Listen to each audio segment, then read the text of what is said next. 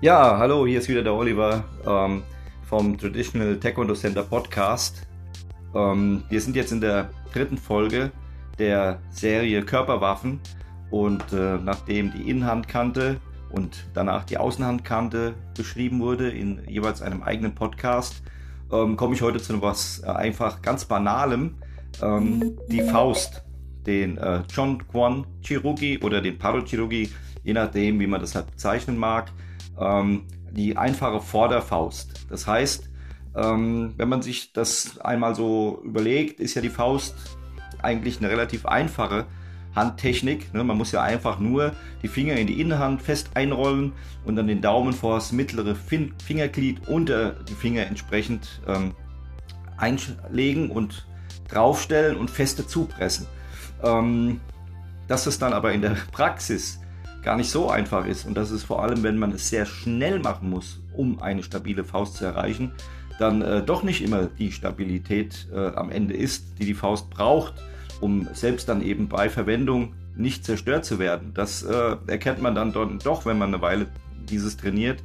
Und ähm, dazu möchte ich euch einfach hier eine kurze Beschreibung nochmal geben des wirklich festen Faustschlusses, dann auch ähm, der ja, Handgelenksstabilität und ähm, warum die Faust eben entsprechend feste geschlossen sein muss und wirklich, wirklich feste geschlossen sein muss, ähm, das ähm, kann ich natürlich auch noch mal ganz kurz erläutern. Das ist vielleicht dem einen oder anderen nicht so direkt bewusst, ne? wenn man eine Faust sehr schnell braucht und sehr schnell bilden muss äh, und ähm, dann ist es ja so, dass man dann vielleicht nicht hundertprozentig genau diese äh, Fingerschlussbildung, dieses Einrollen der Finger in die Innenhand und den Daumen feste darunter stellen, dass man das eben nicht direkt so äh, hundertprozentig macht und dann in dem Moment, wo ich treffe, ähm, mich selbst verletze. Die ähm, Hände sind nun mal mit sehr feingliedrigen Knochen versehen. Ähm, das ist ja jedem klar. Also wie gesagt, ich will hier keine Physiologiestunde halten, aber wenn ich nun mal das nicht richtig mache, dann ist da jede Menge äh, Knochen in der Hand vorhanden, äh, der zerstört werden kann. Und das ist dann auch meist der Fall.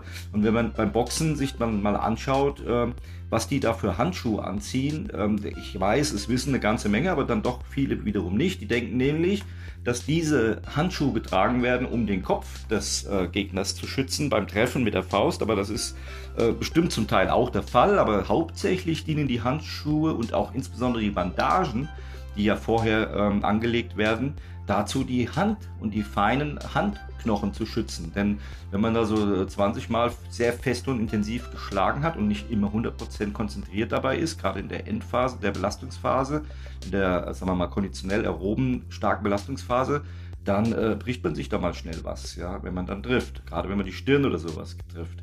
Und äh, bei uns ist es nun mal eben so, wir tragen halt keine Handschuhe. Wir ähm, machen ja traditionelles Taekwondo. Das heißt, wir sind was die Körperwaffe Faust anbelangt, äh, da völlig schutzlos.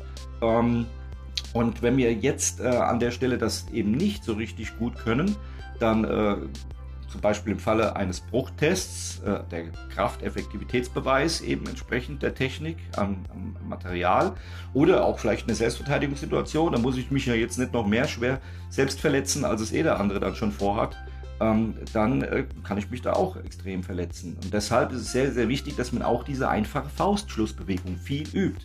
Das heißt, wir nehmen jetzt mal ganz kurz die Hand mit dem Handrücken umgedreht zum Boden und äh, die Handinnenfläche, die stellt ihr zur Decke hoch, schaut so praktisch in die Innenhand jetzt rein und jetzt äh, rollt ihr praktisch äh, kleinen Ring, Mittel- und Zeigefinger nur zunächst praktisch wie in einer Art Langfaust also mit den Endgliedern der Finger praktisch an die Oberseite der Innenhand.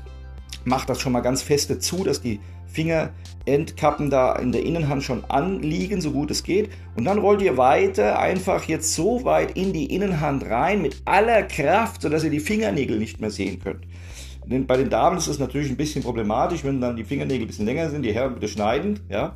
Und ähm, ansonsten ähm, ist es halt einfach so. Die Damen können, wenn sie halt lange Fingernägel tragen, keinen richtig massiven, hundertprozentigen Faustschluss bilden. Okay, also wenn das dann erfolgt ist und ihr richtig die Finger in die Innenhand reingepresst habt, dann schließt ihr den Daumen vor das mittlere Fingerglied des Zeige- und Mittelfingers fester an und presst den Daumen dagegen, sodass sie nochmal fester wird, die Faust noch fester geschlossen ist. Jetzt versucht ihr das Ganze umzudrehen nach oben, sodass der Handrücken zur Decke zeigt. Jetzt seid ihr, wenn es am besten der Fall ist, auf Augenhöhe angekommen. Schaut euch die Faust nochmal von der Seite an. Ihr schaut jetzt praktisch in die Innenseite der Faust. Der Daumen ist zu euch gestellt. Und jetzt schaut ihr, dass Unterarm und Handrücken eine Ebene erreichen. Das ist eine leichte, minimale Winkelstellung, vielleicht 5 bis 10 Grad Winkelstellung, ach weniger sogar. Und äh, wenn ihr das erreicht habt, dann geht ihr mal mit der Faust wieder gegen eine leicht zu erreichende Wandstelle oder ähm, am Schrank oder sonst irgendwas und drückt da mal dagegen und versucht diese Kraftlinie zu ähm, erspüren, die zwischen der Faust, dem verlängerten Handrücken und dem Unterarm entsteht. Das Handgelenk muss so weit gerade wie möglich sein, dass es eben nicht verletzt wird.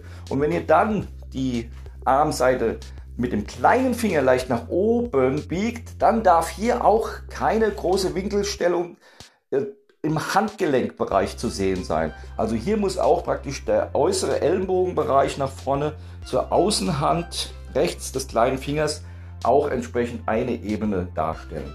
Und dann geht ihr wieder gegen die Wand, streckt den Arm einfach mal aus, die Schulter bleibt gerade, setzt am besten Zeige und Mittelfingerknöchel gegen die Wand oder gegen das Objekt, gegen das ihr drücken wollt, nicht schlagen, dann ähm, dagegen und dann versucht ihr mal so eine Liegestütze mach, zu machen mit einem Arm und dann merkt ihr schon, wie die Kraft hier aufgeteilt ist. Und wenn das alles passt und die Faust immer noch fest zu ist, dann übt ihr wieder 3.000 bis 4.000 Mal schnell den festen Faustschluss und das übernehmt ihr dann später in die einfachen Techniken, in die Formen oder auch in Schlagtechniken oder in Kombination, wie ihr es auch immer braucht. Oh, ich habe überzogen. Wir haben sieben Minuten. Vielen Dank. Übt's, versucht das nachzuvollziehen. Euer Oliver, euer Sabonem. Ciao, bis zur nächsten Folge.